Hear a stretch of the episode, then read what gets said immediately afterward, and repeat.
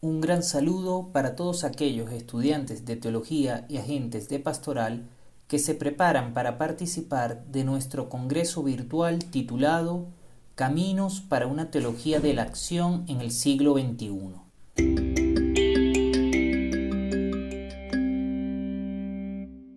Como preámbulo a nuestro congreso, hemos preparado un breve podcast en el cual queremos presentar tres categorías importantes del quehacer teológico.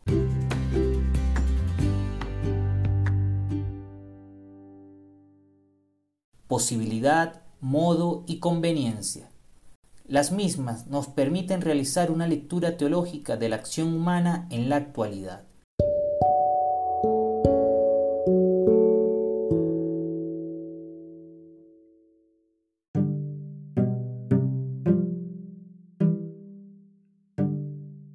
La primera categoría tiene que ver con la posibilidad.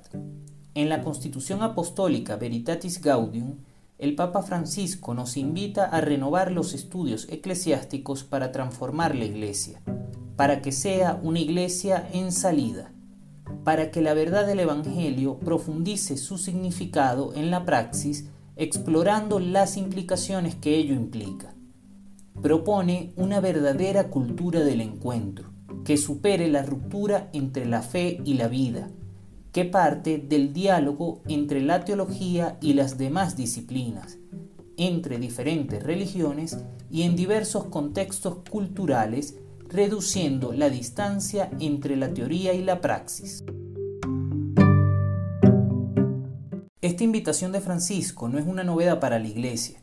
El espíritu del Concilio Vaticano II iba en ese sentido, según dice Alberto Parra al referirse a la constitución pastoral Gaudium ex Spes, la pastoral del concilio tiene como fin la verdad y el sentido de la dignidad de la persona humana, de la comunidad humana, de la actividad humana en el mundo, de la misión de la Iglesia en el mundo contemporáneo, de la dignidad del matrimonio y de la familia, del fomento del progreso cultural, de la vida económico-social de la vida de la comunidad política, de la comunidad de los pueblos y del fomento de la paz.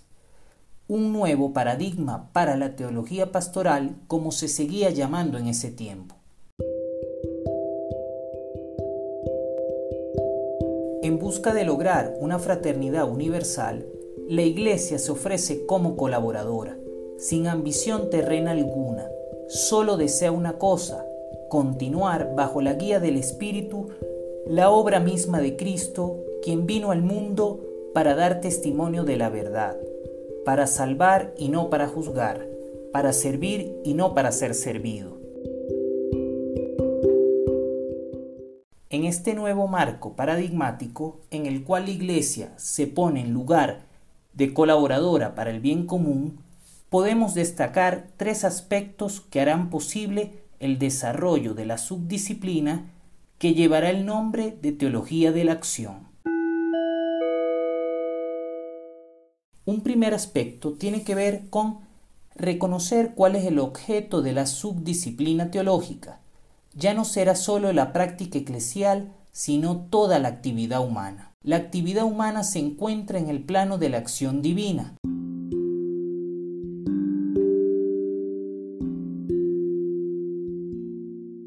Segundo aspecto será desarrollar un nuevo método. Consiste en abrirse a otras disciplinas, a un diálogo que ayude a un conocimiento más profundo de las realidades humanas como lugar teológico a ser iluminadas por la luz del Evangelio. Un tercer aspecto tiene que ver con el alcance del mensaje. La Iglesia ya no se ha de dirigir exclusivamente a sus hijos, sino que hablará para toda la humanidad, y el modo en que lo haga también debe ser particular. No será en un tono de enseñanza o adoctrinamiento, sino de diálogo para el encuentro. Buscará generar caminos de cooperación y trabajo conjunto frente a los problemas relevantes de la sociedad.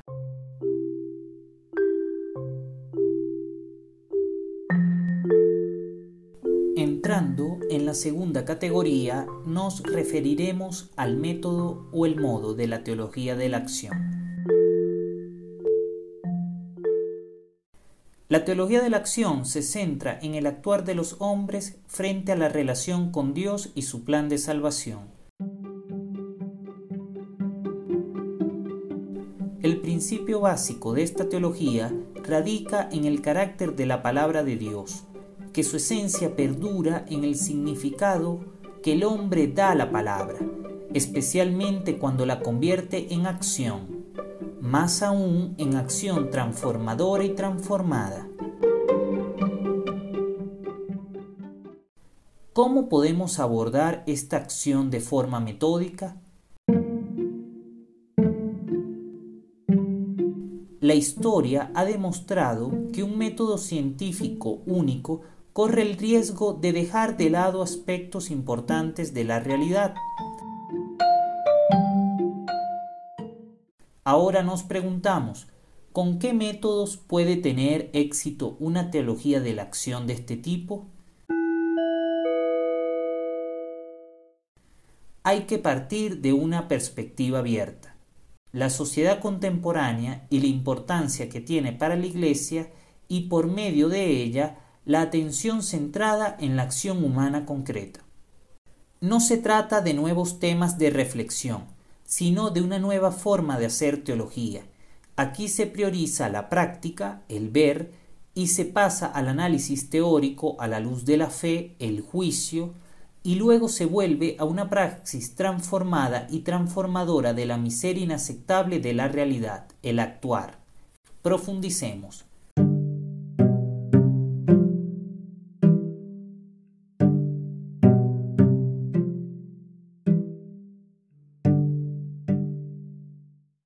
El ver.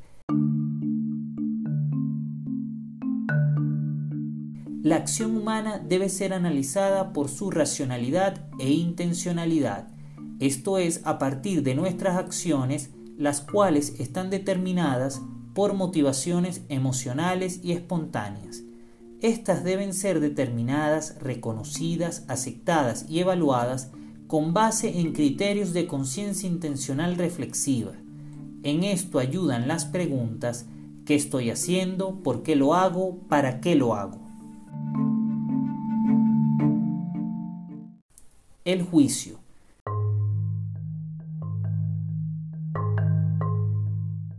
Después de analizar una acción humana, se debe examinar la relación entre esta y los enunciados normativos, performativos y prescriptivos de la fe. ¿Cuál es la relación entre el acto y las tradiciones dadas? ¿Cuáles son los referentes que conectan el entonces con el ahora? ¿Cómo coinciden el acto y la declaración de fe? El actuar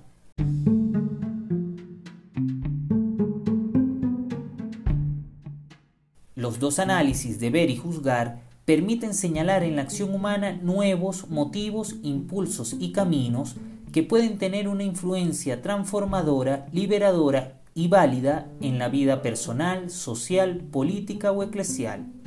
Las preguntas son, ¿hasta qué punto hay que cambiar, adaptar una acción para que dé frutos en este mundo? ¿Cuáles son los objetivos hacia los que debe dirigirse la acción? Por tanto, la teología de la acción no se basa en la imposición de criterios teológicos ya establecidos. Por el contrario, sin perder la esencia de estos, entrar en un diálogo con la Iglesia y desde tal interacción implementar la teología de una manera experiencial y no impuesta. Esto requiere un acompañamiento donde Dios también se hace artífice de las nuevas realidades sociales, donde el hombre trasciende en su camino y plenitud de vida, en camino con Dios y el prójimo. La tercera categoría, pero no menos importante, hace referencia a la conveniencia de la teología de la acción. Con el Vaticano II se instaura el camino hacia la teología de la actividad humana en el contexto general de la sociedad y relativa al plan de la creación-salvación. lo que significa que la teología de la acción desea expresar la actitud de la Iglesia ante el mundo y el hombre contemporáneo. La conveniencia de la teología de la acción también la podemos comprender porque tiene la tarea de enunciar en el horizonte la comunicación de Dios en los hechos humanos de la historia y el porqué de su acción que es transformadora de la historia del mundo y de la sociedad.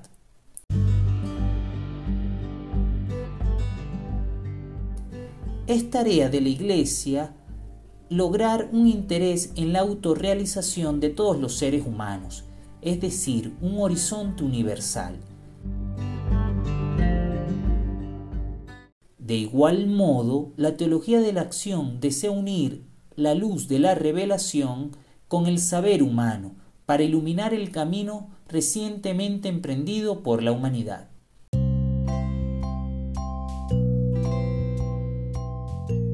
Finalmente, le corresponde una tarea específica al interior de la teología, a saber, desentrañar el acontecer de la autodonación amorosa de Dios y trazar los senderos para el seguimiento de Cristo en la vida concreta de los creyentes.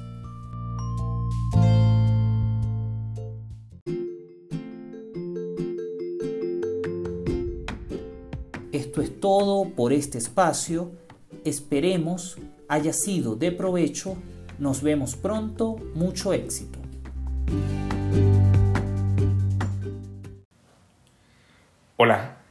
Estás aquí y vamos a disponernos para este rato de encuentro.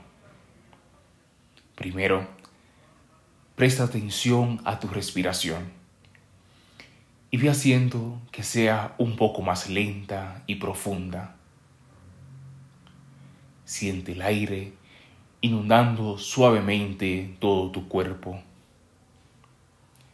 Luego, entrégalo suavemente. Respira profundamente. Retén el aire unos instantes y ve soltándolo poco a poco. Respira profundamente, retén el aire unos instantes y ve soltándolo poco a poco. Una vez más, respira profundamente y ve soltando el aire poco a poco.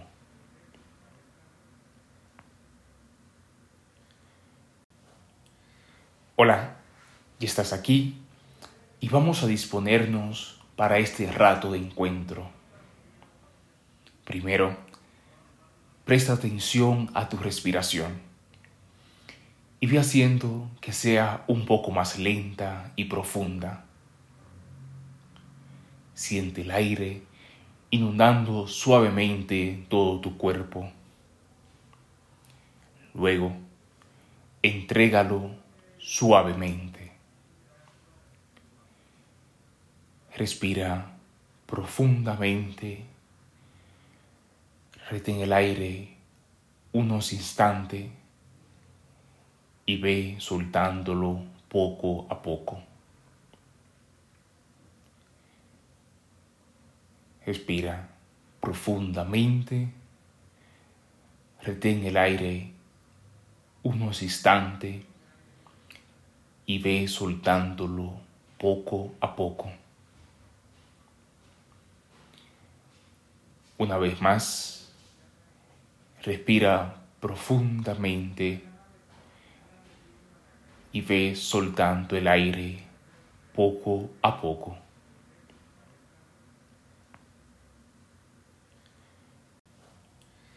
Hola, ya estás aquí y vamos a disponernos para este rato de encuentro.